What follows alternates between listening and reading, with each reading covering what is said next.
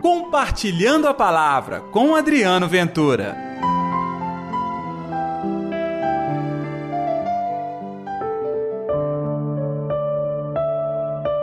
Não são as pessoas sadias que precisam de médico, mas os doentes. Eu não vim chamar os justos, mas sim pecadores. Olá pessoal, tudo bem? Eu sou Adriano Ventura. Está no ar o Compartilhando a Palavra deste sábado, dia 14 de janeiro que a paz, que a alegria de Deus esteja reinando no seu coração. Imagino que muitos dos nossos ouvintes estejam de férias ou, quem sabe, com as suas crianças curtindo as férias escolares. Que tal então também aproveitar este momento para evangelizar as crianças, evangelizar as famílias e evangelizar os amigos? Você pode nos ajudar também compartilhando este programa. Coloque o link nas suas redes sociais. Este é um trabalho voluntário, um trabalho feito por um grupo de amigos que querem espalhar o bem. Que tal você se juntar conosco no Compartilhando a Palavra? O evangelho deste sábado é Marcos capítulo 2, versículos 13 ao 17. O Senhor esteja convosco, Ele está no meio de nós. Proclamação do Evangelho de Jesus Cristo segundo Marcos. Glória a vós, Senhor.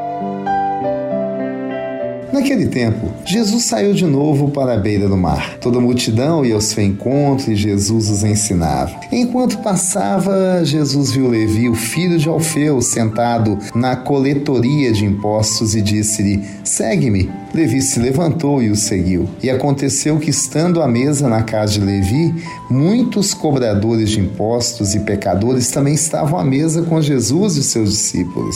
Com efeito, eram muitos os que o seguiam. Alguns doutores da lei, que eram fariseus, viram que Jesus estava comendo com pecadores e cobradores de impostos. Então eles perguntaram aos discípulos: Por que ele come com os cobradores de impostos e pecadores? Tendo ouvido, Jesus respondeu-lhes: Não são as pessoas sadias que precisam de médico, mas as doentes. Eu não vim para chamar justos, mas sim pecadores. Palavra da salvação, glória a vós, Senhor a conversão de Levi, o convite de Levi para deixar de lado seu trabalho como coletor de impostos, deu a ele um novo momento. Levi, filho de Alfeu, ou seja, antes cobrador de impostos. Pelo contrário, agora Mateus, o homem da graça de Deus. Fico pensando, quantas riquezas Levi acumulou em vida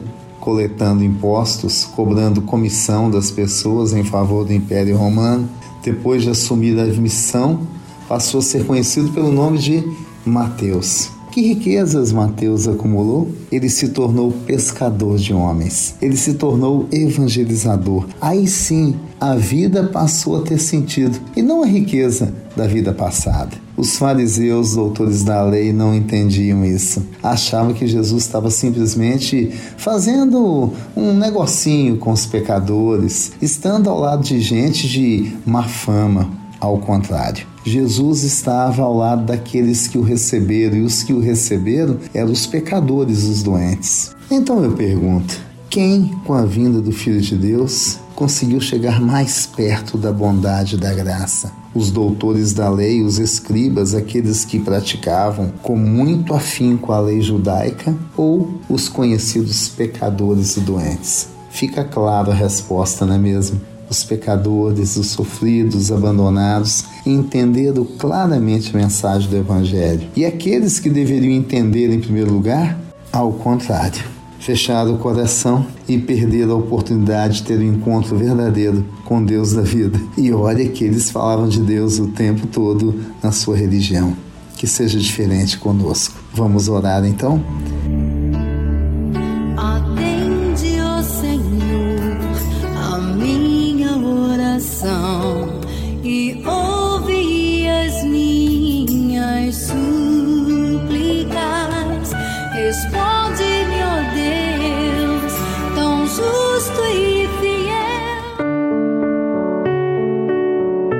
Querido Senhor, que possamos aprender como um dia Levi aprendeu.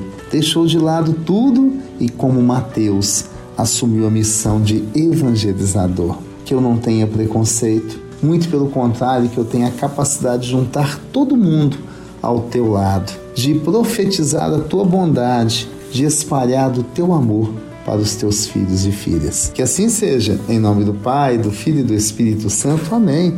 E pela intercessão de Nossa Senhora da Piedade, padroeira das nossas Minas Gerais. Um dia abençoado para todos vocês. Viva a graça de Deus neste sábado. Até amanhã. Compartilhe a palavra você também.